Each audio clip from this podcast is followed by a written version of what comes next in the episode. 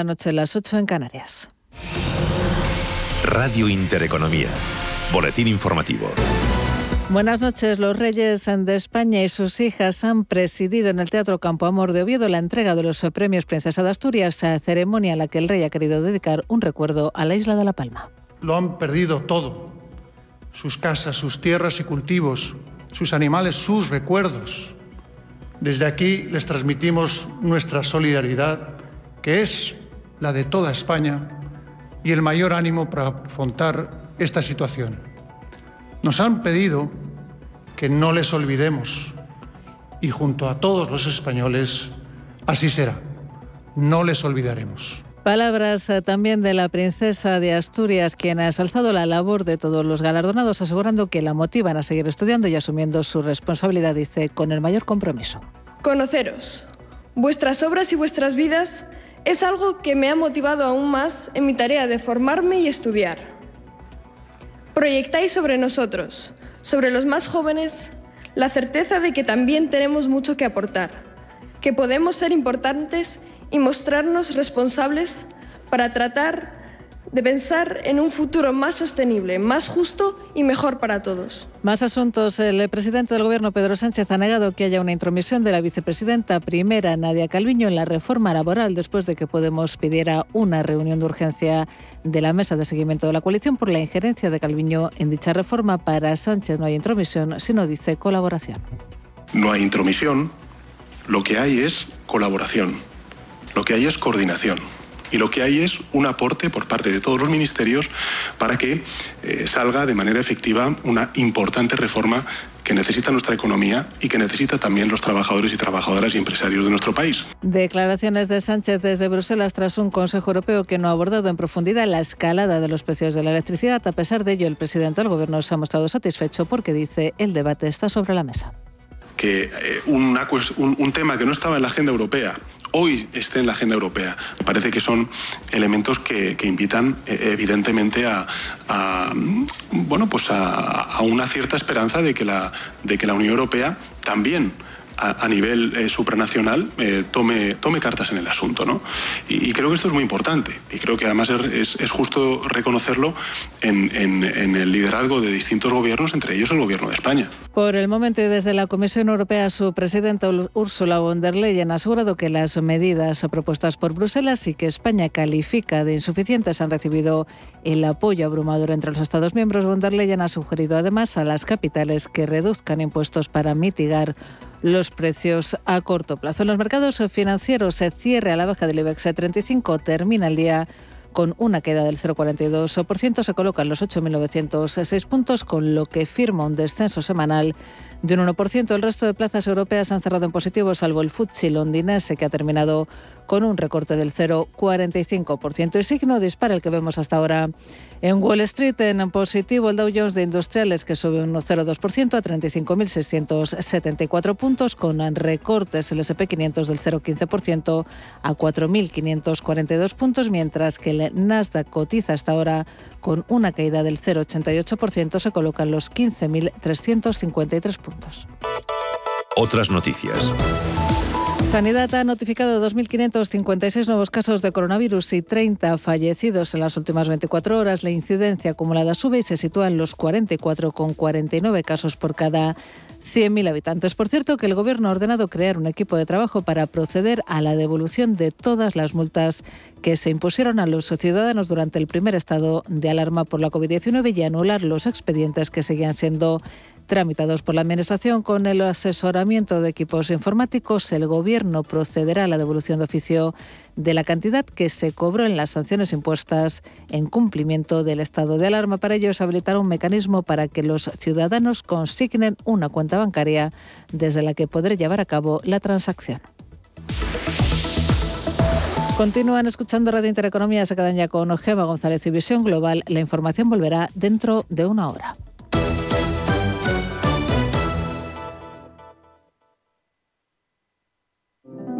Érase una vez una tarjeta de crédito, la tarjeta revolving, que te prometía más cosas que el genio de la lámpara, pero pasó el tiempo y te diste cuenta de que aquello era un cuento. El genio se había quedado con tu dinero. ¿Quieres recuperarlo? Nosotros lo haremos por ti. Somos Durán y Durán Abogados y sabemos cómo hacerlo. Entra en duranyduránabogados.com y que no te vengan con cuentos.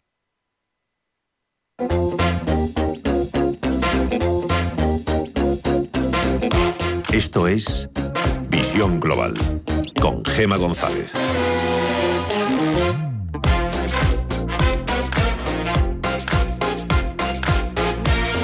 Es viernes 22 de octubre y esto es Visión Global en Radio Intereconomía. Enseguida buscamos el segundo análisis con Jorge Ufano, que es gestor del fondo GPM Gestión Activa Alcion en un día en el que hemos conocido que la deuda pública en España volvió a aumentar en agosto y alcanza ya los 1,4 billones de euros que la electricidad desbanca a Internet como el servicio con el que más descontentos están los españoles, sobre todo por su precio, que este fin de semana no bajará de los 200 euros el megavatio hora. Y es que los máximos eh, que estamos viendo en la factura energética amenazan con cerrar la hostelería con facturas de hasta 4.000 euros.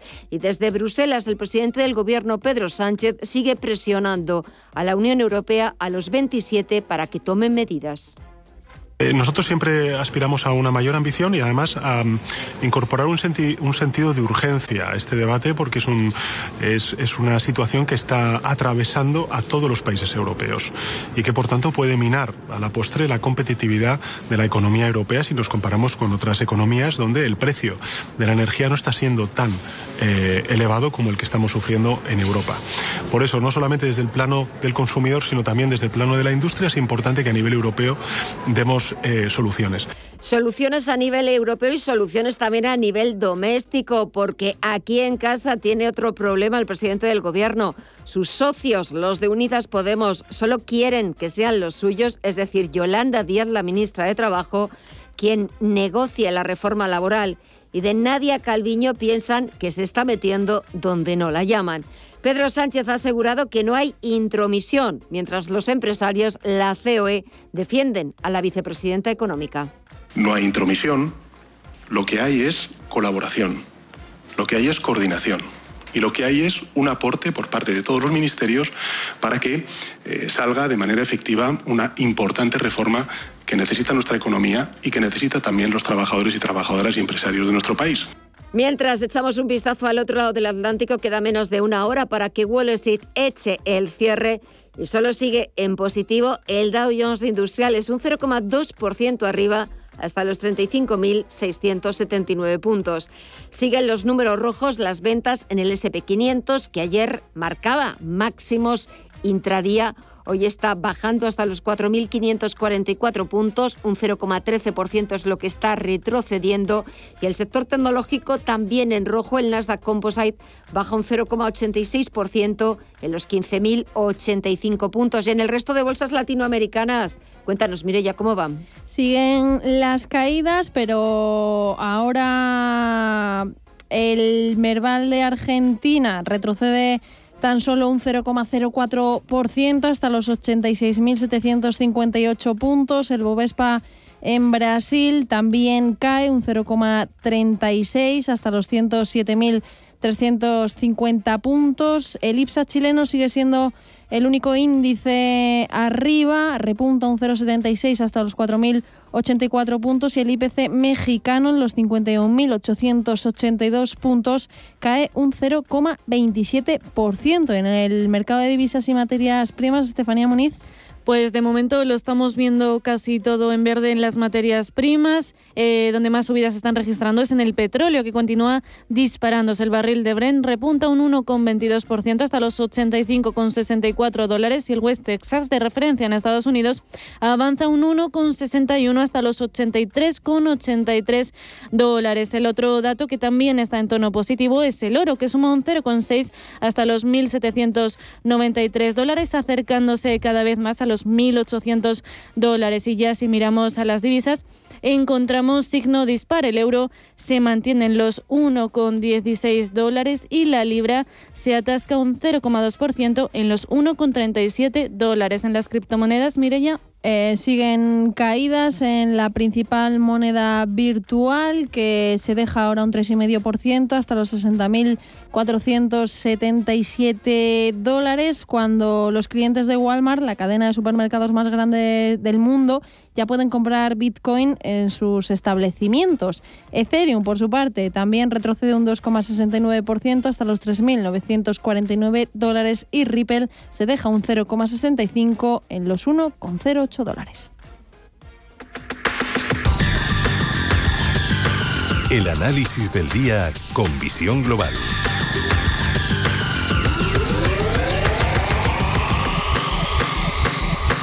Y saludamos a Jorge Ufanos, gestor del fondo GPM Gestión Activa Alción. Jorge, muy buenas noches.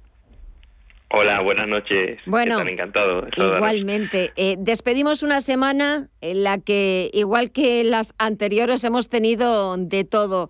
Nuevos máximos en el precio del petróleo, en el precio de las materias primas, eh, nuevos récords en el Bitcoin, que parece que tiene vía libre hacia los 100.000 dólares. En la bolsa estadounidense, nada, a un 2-3% de sus nuevos máximos históricos. Presentación de resultados aquí en España. Conocimos los de Bank Inter. En Estados Unidos esta semana hemos conocido también grandes compañías, Netflix, Tesla, eh, IBM, Snap. A ver, ¿con qué te quedas?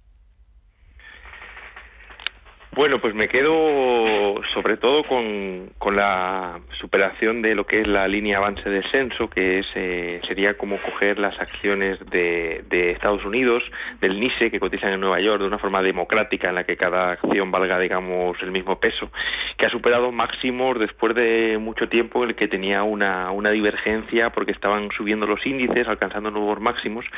Y esta línea avance-descenso, que correlaciona un poco quizás con el Russell 2000, que es el, de pequeñas compañías norteamericanas, se había quedado muy lateral y sin alcanzar eh, nuevos máximos. Y esto suele ser eh, cuando cuando alcanzan nuevos máximos tanto los índices como, como esta línea avance descenso eh, síntoma de, de, que de buena salud, de, de liquidez, de ganas de entrar, de ganas de comprar y suelen ser noticias positivas a, medio plazo. Al final no suben, muchas veces suben los índices porque, como todos los oyentes saben, hay algunas acciones que ponderan más en ellos que otras y pueden estar subiendo unas pocas compañías que son las que más pesan y por eso que suba el mercado. Eso siempre es más peligroso y, y da, da una señal de, de menos eh, salud de mercado que cuando su, lo que está es eh, subiendo el conjunto de las acciones. ¿no? Eh, y esto es interesante, lo que ocurrió ayer fue esa superación de máximos uh -huh. y entonces yo es lo que, lo que me quedo. Es cierto que de aquí al 27, estos últimos cuatro, o sea, cuatro días desde, desde justamente el cierre de ayer hasta el día 27, es un periodo estacional bajista en el, en el SP, en los índices, que, estadísticamente, si cogemos los últimos años, pues es una, una caída grande, ¿no? Más o menos como la que hubo las dos últimas semanas de septiembre, que ya habíamos comentado aquí. Y bueno, yo sería algo reacio, sobre todo si no superamos hoy el, a, a cierres máximos en el SP500, que es un poco el índice lo que sería corto plazo de cara a la próxima semana, sí que quizás tendría algunas coberturas hasta no superar esos eh, 4.550, creo que es, eh, hablo de memoria, sí, 4.550, 55, eh, hablo del futuro, el índice sería 4.560, que es un poco el máximo del día, a ver el cierre de ahora de dentro de unos minutos en, en Wall Street, que será uh -huh. importante, y, y, y luego sí que a medio plazo yo seguiría comprado en renta variable, nosotros estamos con una exposición bastante alta eh, y sobre todo con esa rotación que ya empezamos hace algunos meses a, a, los tres sectores que actualmente tienen una mayor fortaleza, una mayor tendencia. Si podemos encontrar acciones con sólidos fundamentales en esos tres sectores que serían energía, bancos y medios de comunicación, que son a día de hoy los tres sectores que demuestran mayor fortaleza, es donde es donde estaríamos. Nosotros tenemos bastante peso en ese tipo de compañías actualmente e incluso tenemos algo de exposición a, con ETFs a Rusia, Arabia Saudí, que son economías donde pesa mucho el sector petrolero. En Rusia es casi mitad banco, mitad empresas eh, energéticas. Y, luego incluso tenemos también una pequeña exposición al uranio a través también de un ETF, un poco, bueno, pues para, para dar un poquito a la guinda a la cartera en esa exposición que estamos, eh, hoy hemos incrementado a ese tipo de sectores porque son los más fuertes y creo que por nuestra experiencia, siempre que estemos en aquellos sitios donde más entrada de dinero está llegando últimamente, que más está eh, subiendo y que la tendencia está más fuerte, es donde solemos encontrar mayores rentabilidades y con esas alertas pues vamos de una forma darwiniana cambiando de, los sectores más débiles a los más fuertes en ventanas temporales de los últimos siete, ocho meses o incluso eh, un año, ¿no? Eh, y la semana que viene, no sé si hay alguna referencia macro importante a tener en cuenta para esas próximas reuniones de, de los bancos centrales, o va a ser una semana tranquilita previsiblemente. Bueno, tranquilita, nunca, nunca es, incluso aunque no haya datos, ¿no? Siempre las noticias, salvo los días muy festivos de Navidad o cosas así, es, siempre el mercado se mueve, ¿no? Y siempre puede haber alguna sorpresa. Hoy hemos tenido las declaraciones de, de Powell, que nos ha dicho que no tiene mm, intención de subir tipos, que no toca, pero que sí que nos ha anunciado que la reunión de principio de noviembre eh, va a anunciar el tapering, ya eh, empezará con él, empezará a, revertir esa compra de bonos que ha estado haciendo durante toda la pandemia, que han estado haciendo los bancos centrales, eh, apoyando a la deuda pública y apoyando también a los bancos eh, con la deuda que, que pueden bueno poner en el Banco Central a cambio de, liquidez, esa barra libre de liquidez que ha habido estos últimos meses y que realmente es uno de los responsables de las subidas bursátiles que, que hemos estado viendo y que, y que a muchos nos asombran, ¿no? De, de cómo tras una crisis como el coronavirus las bolsas están actualmente eh, en Estados Unidos al menos un 30-40% por encima de los precios que alcanzaron justo antes de, la pandemia. Entonces, mm, eso es lo que hay que tener presente. Yo estaría muy, muy pendiente de cualquier dato que tenga que ver con la inflación actualmente, que Creo que la próxima semana tenemos alguno en Estados Unidos, porque bueno, también ha dicho hoy Powell que, que pues que no sabe exactamente cuánto va a durar la transitoriedad de la inflación, mm. que es difícil saberlo y bueno, eso también ha dado un poquito de nervios al mercado a media tarde con sus declaraciones a las 5 y hay que estar pendiente de ello, ¿no? Al final la inflación ahora es uno de los inputs más importantes, sobre todo por las perspectivas de que los tipos de interés pudiesen subir antes de lo que el mercado esperaba. Que de hecho estamos viendo algunos países que ya han subido tipos de interés, hoy otros ha sumado que ha sido Rusia, que ha subido creo un 0,75%, y hay una tendencia, salvo de momento en Reino Unido, Europa, eh, Estados Unidos y Japón, que va por otro lado, Japón, como siempre, no, no, no, no sube tipos porque su economía, incluso en estos momentos, pues le cuesta tener inflación, pero creo que es interesante eh, tener en cuenta cómo esa renta fija ha estado bajando, ha estado subiendo en rentabilidad, descontando que quizás los tipos tengan que subir antes de tiempo y eso creo que a medio plazo eh, puede ser eh, también un, un, aspecto a tener en cuenta que puede ser negativo para los mercados. Y veremos en esta zona de máximos en la que estamos en Estados Unidos, el Dow Jones, el S&P, el Russell 2000, veremos si podemos superarla o no, porque creo que eso sí que va a ser clave en, cuanto a, ver las estrategias que tenemos en cuenta de, cara a las próximas semanas.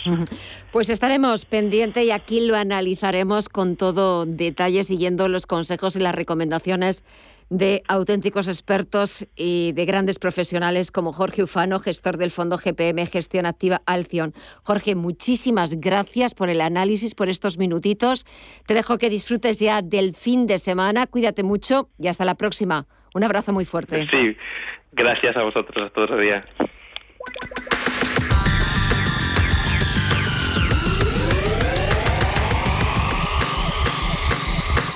Papá, hoy bajo yo la basura. Sorprendente, ¿verdad? Como el aniversario de Hipercor y el supermercado El Corte Inglés. Y el 70% en la segunda unidad que te ofrecen en primeras marcas, como el bonito del norte en aceite de oliva consorcio de 260 gramos. Comprando dos, la segunda unidad sale a 2,85. Y además hay 650.000 euros en premios. Aniversario de Hipercor y supermercado El Corte Inglés. En tienda web o app.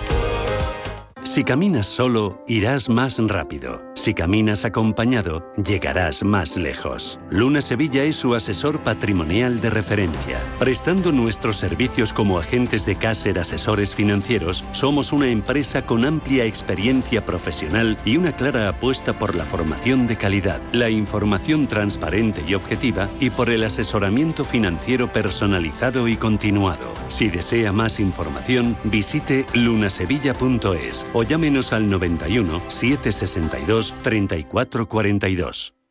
¿Buscas hipoteca y aún no has dado con la tecla? Descubre la hipoteca online del Santander, digital desde el principio y con un gestor personal que te acompañe y resuelve tus dudas hasta el final, para que puedas gestionarla desde donde quieras y cuando quieras, con información del estado de tu solicitud en todo momento. Compara, elige, encuentra, simula tu cuota y compruébalo tú mismo en bancosantander.es. Visión global. Los mercados. Y de vuelta a las principales bolsas europeas, el IBEX 35 a contracorriente del resto de parques del viejo continente que han despedido la semana con avances. Después de que el gigante inmobiliario chino Evergrande haya salvado in extremis el default, la quiebra. El selectivo del continuo español se ha dejado un 0,4%, partirá el próximo lunes desde los 8.906 puntos. Lastrado otra vez por los valores turísticos, IAG ha sido el peor valor del IBEX. Se ha dejado un 2,76% o Amadeus, que ha perdido un 1,74%. También se cuela entre los perdedores uno de los grandes de los blue chips del IBEX 35, que es Inditex el grupo textil gallego ha bajado un 1,73%. En el lado contrario, las compañías relacionadas con las energías renovables vuelven a estar disparadas. Acciona ha sumado algo más de dos puntos porcentuales o Solaria, que ha subido un 1,50%. En el mercado de deuda, en el mercado de la renta fija, la rentabilidad del bono español a 10 años supera el medio punto porcentual y toca ya echar un vistazo a la agenda. Vamos a ver qué referencias nos depara Mirella el próximo lunes. Comenzaremos la semana con el gobernador del Banco de España, Pablo Hernández de Cos, que inicia en el Congreso la ronda de comparecencias para explicar el proyecto de presupuestos generales del Estado de 2022. Además, los inversores tendrán en cuenta las cifras de ocupación y precios de los hoteles de septiembre, mientras que fuera de nuestras fronteras destaca el IFO de confianza empresarial de octubre en Alemania y en Estados Unidos Facebook publica sus resultados empresariales.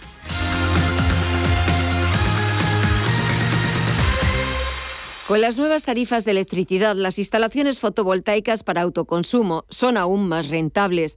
Además de conseguir reducir tu factura de la luz, reducirás la huella de carbono que deja tu empresa. Si quieres saber qué más ventajas tienen estas instalaciones, qué subvenciones tienes disponibles y cuál es la mejor instalación para tu empresa, pregúntanos. NES, especialistas en gestión y ahorro energético, te contesta a estas y otras preguntas. Entra en NES.es. ¿Buscas oportunidades de inversión en Estados Unidos? Futuros y opciones sobre el SP500, Dow Jones, Nasdaq 100. Contratos tan populares como los microfuturos oro y plata. Entra en ebroker.es y descubre la nueva zona CME Group. eBroker, el broker español especialista en derivados. Producto financiero que no es sencillo y puede ser difícil de comprender. La Hora de Miguel Ángel es un programa dedicado a la salud y la prevención de enfermedades. Con un lenguaje claro y sencillo, te explica cómo llevar una vida saludable. Todas las noches a la una y media de la madrugada en Radio Intereconomía. En Visión Global, las noticias empresariales. La morosidad de la banca subió en agosto al 4,43% por encima del 4,39% del mes anterior. Según los datos publicados por el Banco de España, el cómputo total de los créditos considerados dudosos con al menos tres cuotas consecutivas sin pagar se situó en 53.543 millones, un 0,2% más que se traduce en 101 millones más. Pese a este ligero repunte, todos los bancos mantienen que tras el final de las medidas económicas de apoyo a las empresas por el COVID, no se producirá un aumento significativo de los impagos. Los sindicatos rechazan la propuesta de Unicaja para la salida de 1.515 empleados. Porque la entidad no contempla la adscripción voluntaria de personas con edades comprendidas entre los 50 a 56 años que suman casi 3.000 empleados. Afirman que solo hay 173 empleados con edades superiores a los 57 años a los que se les ofrece una indemnización de entre el 50 al 52% del salario bruto fijo. Los sindicatos advierten de que con la oferta de Unicaja, más de 1.340 empleados serían despedidos con una edad menor a los 50 años. Eh, ING busca hacer más competitivas sus hipotecas. El banco ha anunciado una nueva rebaja del precio de sus hipotecas apenas cuatro meses después de la última mejora. Pero esta vez solo en la modalidad fija y mixta. La hipoteca naranja fija pasa a tener un TAE del 2,07% frente al 2,17% anterior, siempre y cuando se domicilie en la nómina y se contraten los seguros de hogar y vida. Sin vinculación, el interés es del 2,22% TAE. El plazo de amortización es de hasta 25 años y en el caso de la hipoteca naranja mixta, el interés baja para la cuota fija de los 10 primeros años al 1,15%. Sin nómina ni seguros, el TAE sube al 1,97%.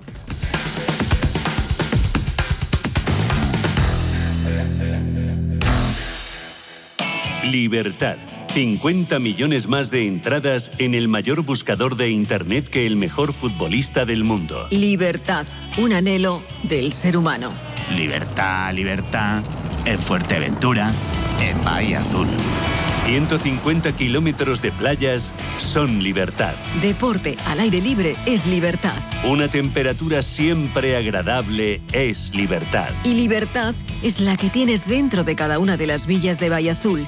Metros y metros cuadrados de paraíso, de privacidad, de libertad. La que te da la piscina privada, el jacuzzi, la barbacoa y, en definitiva, el lujo al alcance de muchos bolsillos. Bahiazul.com y disfruta de tu libertad.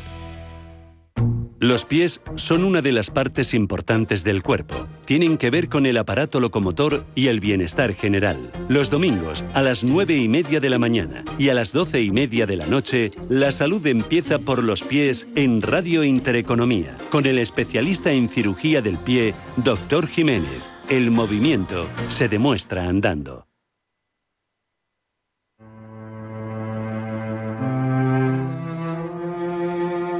El triunfo siempre termina delatando verdades ocultas y eso es lo que ha pasado en Corea del Sur tras la exitosa serie El juego del calamar, una serie de ficción que relata la lacra real a la que se enfrentan los surcoreanos en su día a día, las deudas. Para que se hagan una idea, conceder un préstamo en Corea del Sur es tan fácil como pedir un café. De acuerdo con los datos del Banco de Corea, los créditos para hipotecas, acciones y gastos de manutención generales aumentaron 1.500 millones de dólares tan solo en el segundo trimestre de 2021. Se trata del mayor aumento de préstamos bancarios desde 2003. Ante esta situación, el gobierno puso un límite de préstamos bancarios en el mes de julio, pero aún así, los créditos a hogares continuaron registrando unas subidas de 8.200 millones de dólares con intereses que superan el 17% en algunas ocasiones, mientras que los préstamos bancarios al sector empresarial ascendieron a 6.500 millones de dólares. Una crisis que se da más habitualmente entre los millennials. Los jóvenes menores de 30 años tienden a endeudarse más para pagar sus estudios universitarios o para comprarse una vivienda. Sin embargo, el techo entre los ricos y los pobres es cada vez más grande porque el 20% de la población con más recursos tiene un patrimonio neto mayor que el resto, una disparidad que se ha incrementado al 50% desde el 2017. Corea del Sur se encuentra entre las 15 economías más grandes del mundo y casi la mitad de la población tiene educación superior. Sin embargo, la deuda de los hogares supera el 100% del PIB de Corea del Sur, la más alta de Asia. 안녕하세요. 오징어 Dado el éxito del juego del calamar, en Corea del Sur se ha creado un programa ficticio, es decir, sin tener que llegar a arriesgar sus vidas en el proceso por un premio de 38 millones de dólares. Una serie que critica la desigualdad de Corea del Sur y su deuda, donde una gran parte de la población se endeuda más de lo que gana.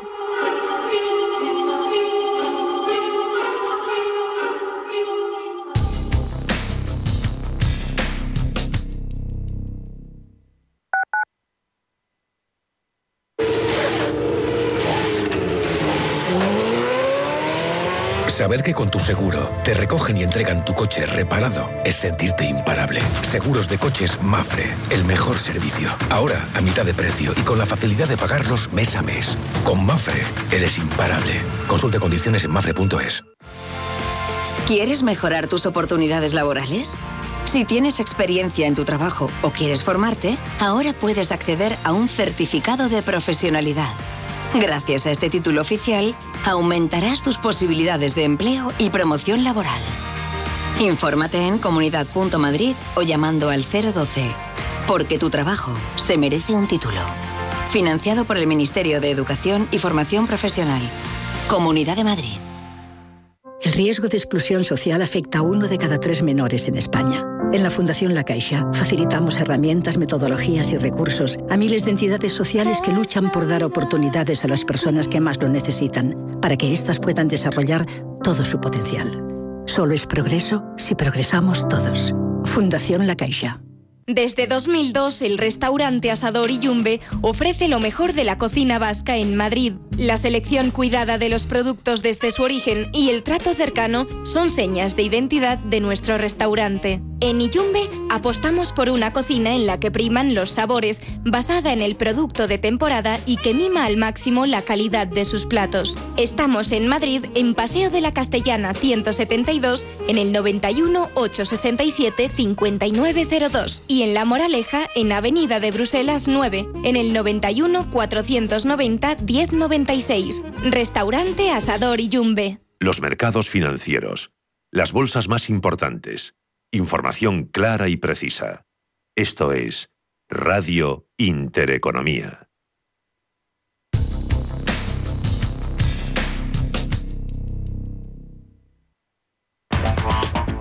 En Visión Global, la tertulia de los negocios.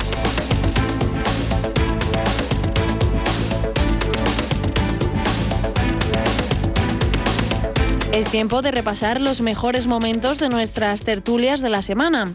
Una semana que comenzamos haciendo balance del Congreso celebrado por el PSOE y la muerte del general estadounidense Colin Powell, que fue el primer hombre de color en ocupar una Secretaría de Estado en Estados Unidos. De él nos hablaron Miguel Villarejo, de Actualidad Económica, y Juan Iranzo, catedrático de Economía Aplicada de la UNED. Bueno, pues la semana se presenta como, como, como, la vida misma, ¿no? Con sus luces y sus sombras. Y efectivamente, Juan comenta lo de China, luego está el, el, el, congreso este del PSOE que hemos tenido este fin de semana, que bueno, los congresos antes eran donde se debatía quién mandaba en, en los partidos y había debate ideológico y ahora ya no, con la historia esta de las primarias, pues son solo pues una escenificación como las que vemos en, en la Unión Soviética, las que se veían en la Unión Soviética o las que se ven ahora en, en el Partido Comunista Chino. Sencillamente va el líder máximo dice de qué va a ir el, el, rollo y ya está todo pactado, está todo cerrado, no hay ningún tipo de sorpresa y, y, y, se acabó. Y bueno, lo único hay que Claro, cuando tenemos un líder máximo como Pedro Sánchez, que es tan poco fiable. Claro, pero tú te imaginas alguna sorpresa, ¿les da algo?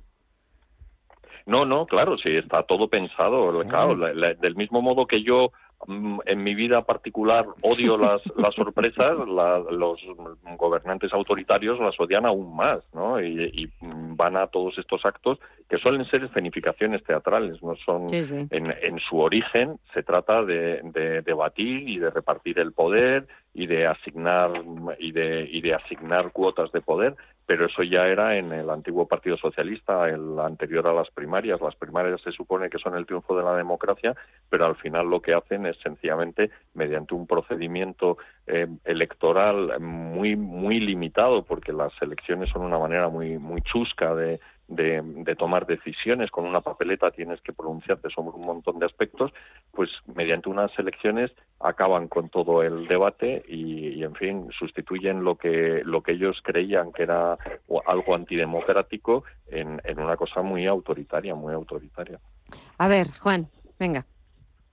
Eh, bueno, yo creo que efectivamente lo mismo. Ha sido, eh, eh, en primer lugar, un diseño de un comité central y, lo digo completamente adrede del Comité Central, a imagen y semejanza del señor Sánchez y luego por otro lado creo que no ha habido eh, eh, el más mínimo debate. Y luego pues hombre a mí sí que hay algunas cosas que me preocupan que ha hecho suya en la eh, contrarreforma laboral. Y eso por ejemplo pues puede ser una pésima noticia. Y luego esa política de expansión del gasto público que creo que no han reflexionado hacia dónde nos lleva bueno pues también ha sido otra de las constantes. Y luego evidentemente la falta absoluta de debate eh, y, por lo que he leído, eh, comentaba yo antes al principio también que era, eh, bueno, pues como volviendo otra vez también un poco los varones socialistas a, a, alzar un poquito la voz y la vuelta de Rafael Hernando. Y me acordaba antes esos rifirrafes, que seguro que os acordáis también vosotros, que había en el Congreso hace unos años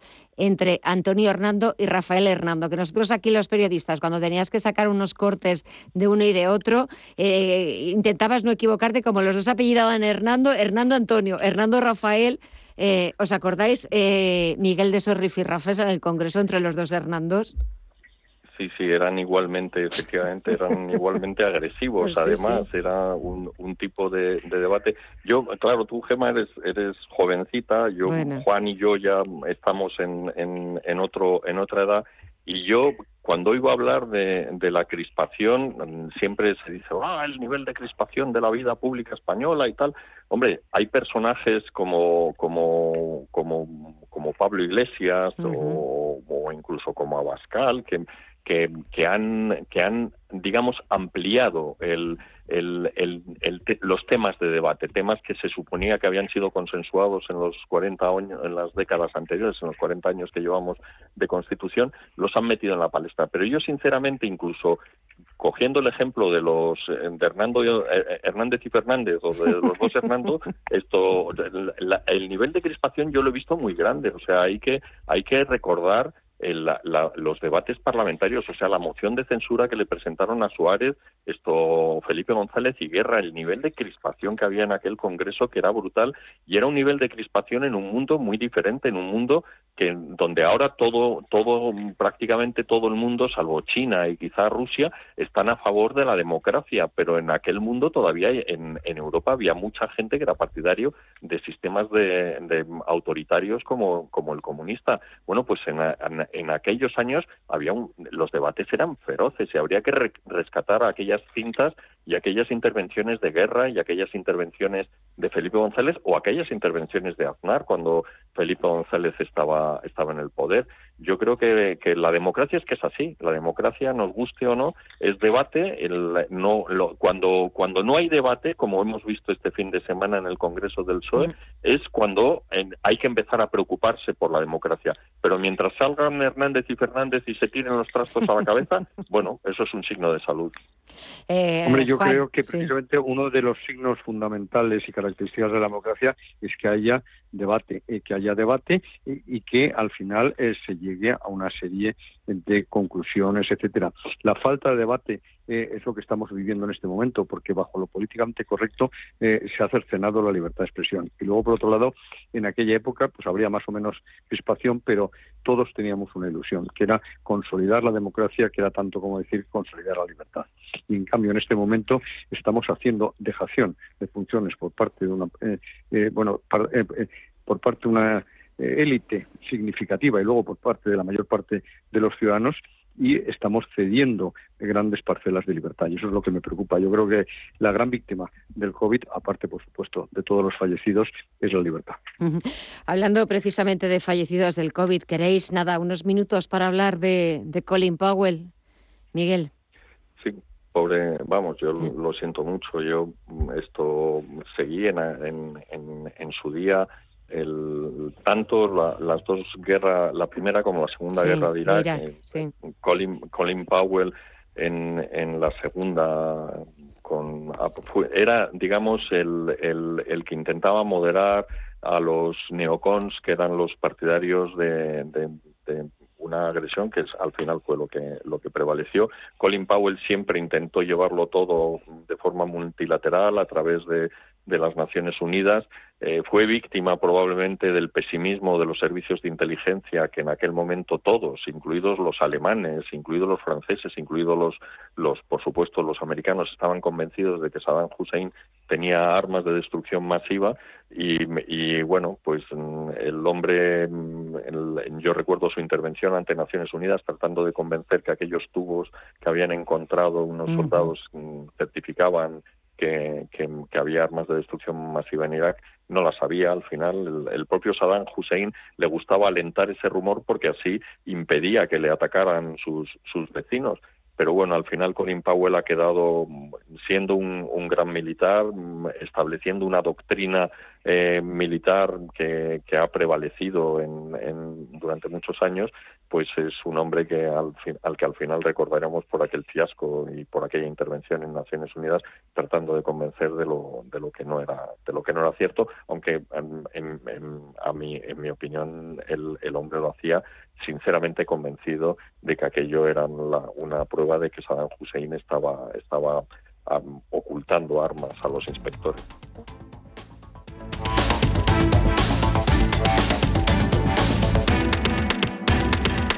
Una semana en la que el Servicio de Estudios del BBVA rebajaba la previsión de crecimiento de la economía española al 5,2% y Polonia continúa con su órdago lanzado contra la Unión Europea. Asuntos que tratamos con Miguel Córdoba, profesor de Economía y Finanzas, y José Aguilar, socio director de Minvalue. Y bueno, es lógico, si es que la, única que no lo cambia es Calviño. es decir, vamos a ver, después del, del varapalo del INE de que va del 2,8 al 1,1 en el segundo trimestre, recordemos que era menos 0,5 en el primer trimestre, pues hombre, eh, estar hablando de que vas a crecer este año el 6 y pico por ciento en global, pues sinceramente a mí no me cuadra. El 5 y pico casi tampoco, pero bueno, es que realmente todavía no sabemos si ya parece que se acaba más o menos la pandemia, tenemos que ver los datos del tercer trimestre, a ver realmente esa recuperación lógica, porque estamos en el pozo, eh, de cuánto es. Y entonces, eh, con los datos que tengamos al 30 de septiembre, cuando salgan, ese tercer trimestre, podremos intentar hacer una eh, previsión de cómo va a ser el cuarto trimestre. Y entonces ya más o menos tenerlo claro. A mí, incluso el 5 y pico del BBVA me parece alto. ¿Y a ti, José, qué te parece? Bueno, eh, es, un estudio, es, un departamento de estudios muy acreditado, y conozco a sus responsables y realmente, pues, en general tienen un nivel de acierto bastante alto. Y, estas, eh, al final el titular es un poco, pues, estas reducciones de punto, punto y medio, y parece como que es casi un ejercicio, pues, como de augures, ¿no? Que abren las entrañas de las aves y hacen, pero en realidad son estudios que cuando los lees con detalle son eh, son muy detallados y, justifican muy bien, o sea que no, no, ponen eso como podrían poner una décima más o una décima menos, ¿no? Lógicamente luego pues el, cambio de un cambio de, escenario pues les llevará a corregir, pero pero que a fecha de hoy eh, estas previsiones están bien fundadas, pues por ejemplo eh, en temas que son ahora mismo serios, ¿no? Como las disrupciones en las cadenas de producción. En estos momentos hay hay problemas, en concreto pues en temas de abastecimiento y de logística, ¿no? por supuesto, el aumento del precio de la energía, que ya hemos comentado. Y luego pues, también tenemos una fuerte amenaza en España, y es que muchas de nuestras previsiones de crecimiento se apoyan sobre, sobre la ejecución de fondos eh, relacionados con el programa Next Generation.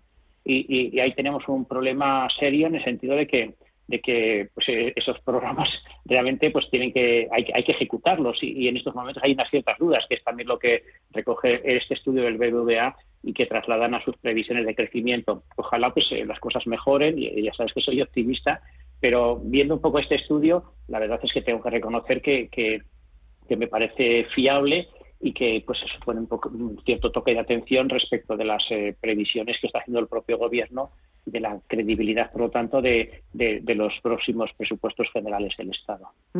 ¿Qué os parece el órdago? Cambiamos ya de asunto, si os parece, si os parece bien. El órdago que está manteniendo Polonia frente a la Unión Europea. Y hemos visto un cruce de, de, acusaciones por parte del primer ministro polaco y de la presidenta de la Comisión Europea, Ursula von der Leyen, que ha tenido que reconocer que está muy, muy preocupada A ver, Miguel, ¿por dónde nos va a salir?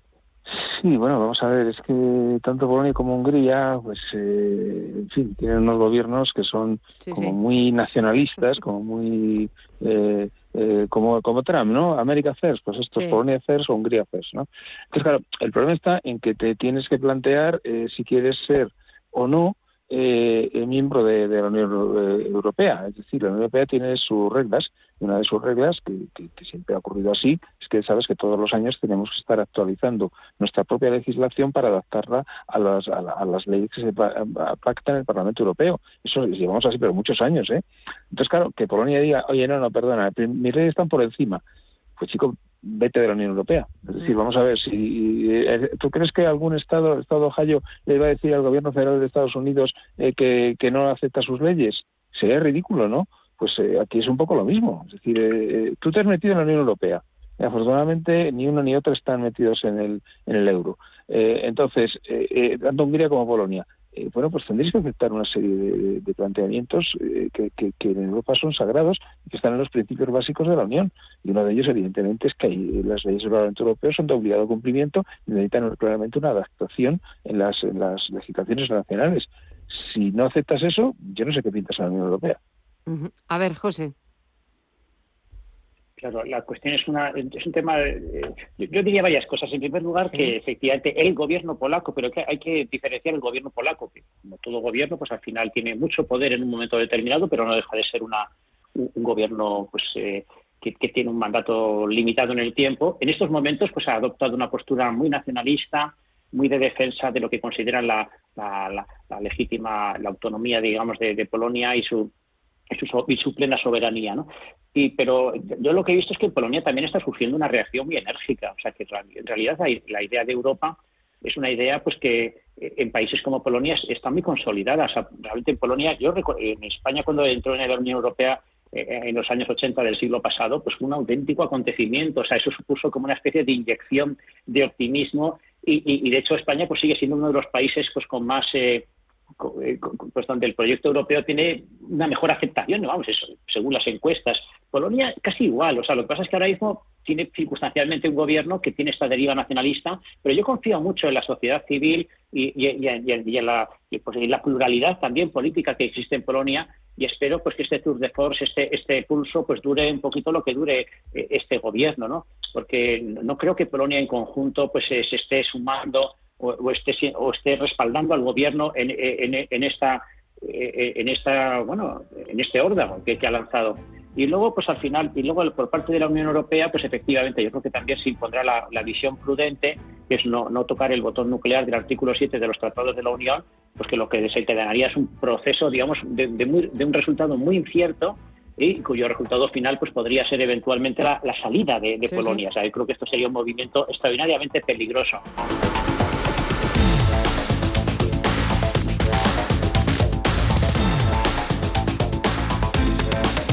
A mitad de semana, Ignacio Ruiz Jarabo, exdirector de la agencia tributaria, compartió tertulia con Rafael Moreno, CEO de la firma de consultoría de The Values Corner, y puso sobre la mesa el retraso de las ayudas a los afectados por el volcán de La Palma. Pues fíjate, efectivamente, el mundo está, está ciertamente movido, pero, pero yo me voy a quedar, voy a ser un poquitín eh, umbilical, me voy a quedar en nuestra casa, ¿no? Esta mañana eh, había una noticia que es la siguiente, el gobierno finalmente destina 10 millones de euros a los afectados por el volcán, eh, que todavía no han llegado.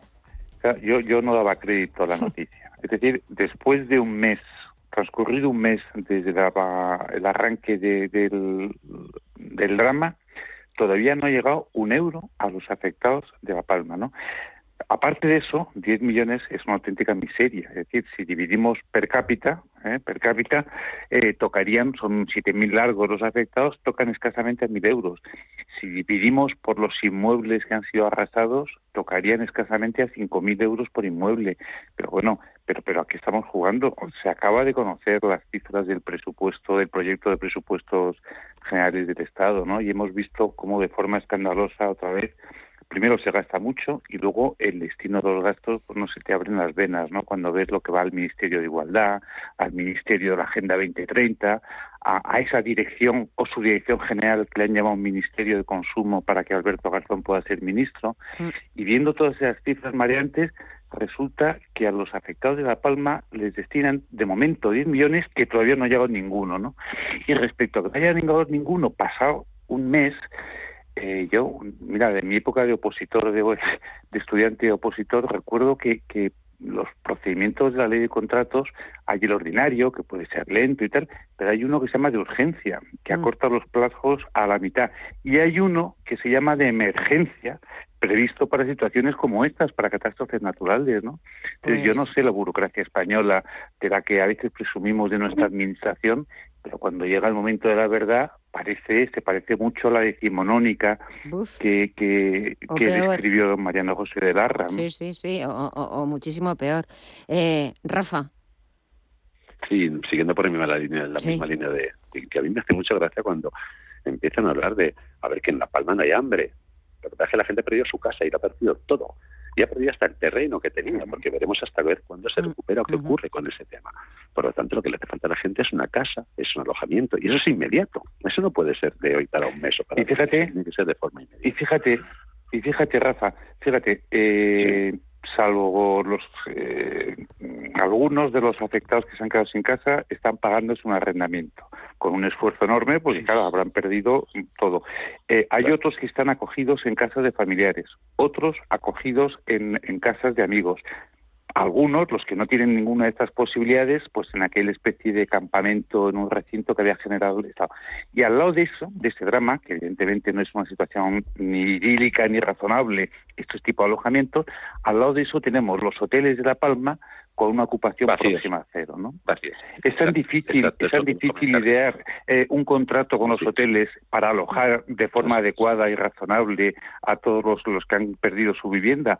Yo insisto, eh, yo a esta administración pública no le puedo aprobar. Sí, pero eh, casi es mejor dentro de esas partidas que, que mencionabais, pues atacar a los beneficios de las eléctricas porque ganan mucho. O, por ejemplo, pues atacar también a quien tiene dos casas y una la tiene, la tiene vacía, porque pues no, no es justo que tenga, que disponga pues con sus ahorros que pues, se haya comprado otra casa. Eh, contra eso sí que hay que atacarlos porque están ganando mucho o tienen dos o tres casas, pero no prestarse solícitos pues para facilitar esa ayuda a los damnificados por, por un volcán que lo han perdido eh, todo, que han podido salvar a veces la vida casi milagrosamente y que, como decís, necesitan la ayuda, pero no para dentro de meses, la necesitan ya o deberían haberla recibido ya, que el volcán sigue en erupción y están absolutamente sin nada, negocios, eh, casas, eh, toda tu vida eh, los mm, eh, empresarios de, las plantaciones de plátanos, eh, de, otros frutos, de aguacates, no tienen nada, absolutamente nada. Pero nos detenemos en castigar a las eléctricas porque ganan mucho o, o castigar a los que tienen dos o más viviendas. A ver, Nacho.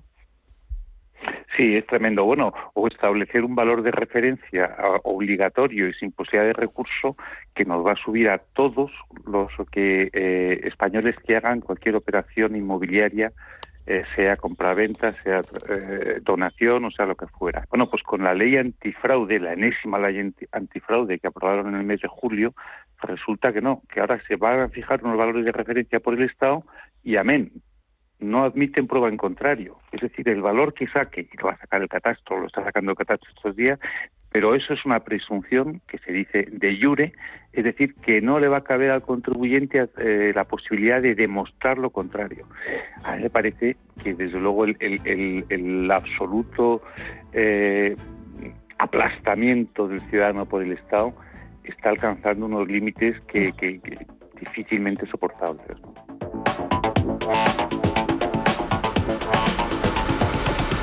Y para despedir, este jueves hablamos de Jens Bateman, presidente del Bundesbank durante 10 años y que ahora ha decidido marcharse por razones personales. Adiós a uno de los halcones del BCE. Nos contaron qué piensan sobre él Guillermo Santos, socio de iCapital, e Íñigo Petit, CEO de Iden Global. Yo creo que estaba más previsto de lo que parece. Sí. Y poco va a cambiar. Eh, vamos a decir que el enfrentamiento. ¿eh? Eh, aparente, ¿eh? aparente entre los países del sur, los países del norte de la Unión Europea especialmente Alemania, ¿no? como además el líder económico de la zona, eh, va a continuar exactamente igual en el sentido de que la, vamos a decir, eh, el rigor presupuestario alemán se va siempre a imponer o se va a intentar imponer y poco a poco se impondrá, que además creo que es favorable y luego favorable para todos, ¿eh? para ellos y para todos y luego conforme la, los niveles de inflación que efectivamente han, un poquito repuntado y digo un poquito porque creemos que han repuntado, pero es que venimos de los infiernos. ¿eh? Venimos de que hace un año o poco más estábamos en negativo. Entonces, eh, claro, eh, inflación del 3, 3,5, pues parece pues, tremenda, ¿no? Eh, no olvidemos, Banco Central Europeo ya flexibilizó, previendo un escenario como el actual, eh, la posibilidad de que del 2 al 3 la inflación se moviera y, pudiera convivir con una política monetaria muy laxa como la que tenemos ahora. Entonces yo creo que va a cambiar poco, va a depender mucho especialmente de, vamos a decir, eh, si el ciclo económico en Europa sigue avanzando favorablemente, lo cual permite asimismo que la deuda pese menos con respecto a PIB, y luego por otro lado de cierto eh, acierto en el gasto público por parte de los países. Eh, en España, sinceramente, pues bueno, no somos precisamente el mejor ejemplo, ¿no? Íñigo. Al final yo creo que Guillermo hay dos claves que, que, ha comentado y que a mí me parecen que son las más relevantes. Es verdad que la salida en este caso de, del alcohol, como, como, como mm. muchos le llamaban, pues no creo que sea relevante, puesto que la sombra todavía, creo, de Mario Draghi, del whatever it takes, pues todavía es muy larga, ¿no? Y sigue plenamente vigente, incluso aunque hay unas perspectivas de crecimiento, que es el segundo factor que me parece más relevante, el crecimiento de las economías eh, que por cierto acaban de hacer algún que otro recorte en algunas previsiones, eh, y que sin duda es el factor clave.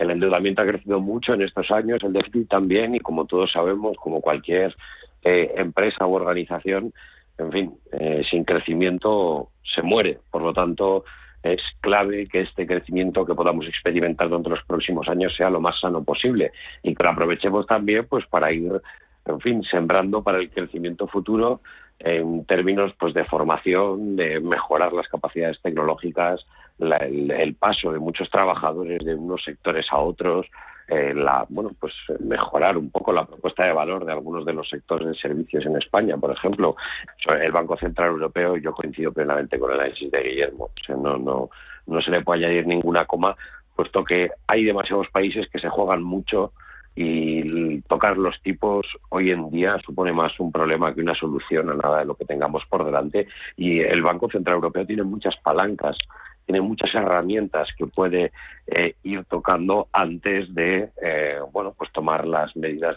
vamos a decir quizá no sé si más esperadas pero desde luego más trascendentes como es pues bueno ese retorno a unos tipos eh, diferentes ya post crisis no aunque todavía estemos pues cogidos con algodones y buena falta que nos hacen especialmente pues a países deficitarios que somos pues prácticamente una buena parte, una buena parte de los europeos que nuestra deuda conjunta ha crecido muy significativamente, así que hay que tener mucho cuidado eh, con eso de cara a los próximos años. Tenemos que seguir siendo competitivos y para todo eso crecimiento y un, un gasto inteligente. Hay que aprovechar el crecimiento para mejorar las cuentas públicas, eh, y eso requiere de un esfuerzo importante por parte de los políticos, algo que en Europa, no ya en España, pues eh, está brillando por su ausencia, sobre todo hoy que hemos hablado de Reino Unido, donde los políticos, creo que coincidiréis conmigo ambos,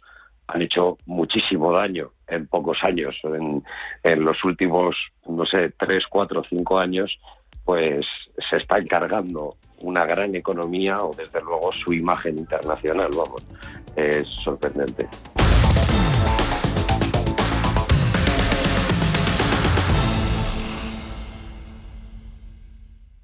¿Quién mejor que un operador móvil puede ofrecerte un banco en el móvil? En Orange, desde el primer día, hemos usado la tecnología digital para satisfacer las necesidades de nuestros clientes y hoy continuamos por ese camino innovador con nuestros servicios financieros. Orange Bank es el primer banco de un operador móvil en España y desde su lanzamiento hace cuatro años ha desarrollado productos y servicios innovadores que hacen la vida más fácil a más de 1,6 6 millones de usuarios en Europa, posicionándose como una de las apps financieras mejor valoradas entre las App Stores españolas con un 4,9 sobre 5. Orange Bank, tan simple, tan móvil, tan orange.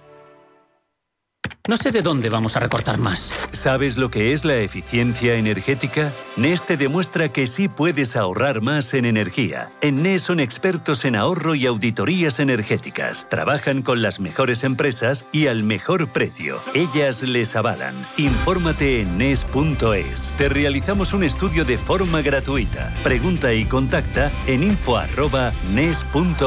NES, conviértelo en tu partner energético.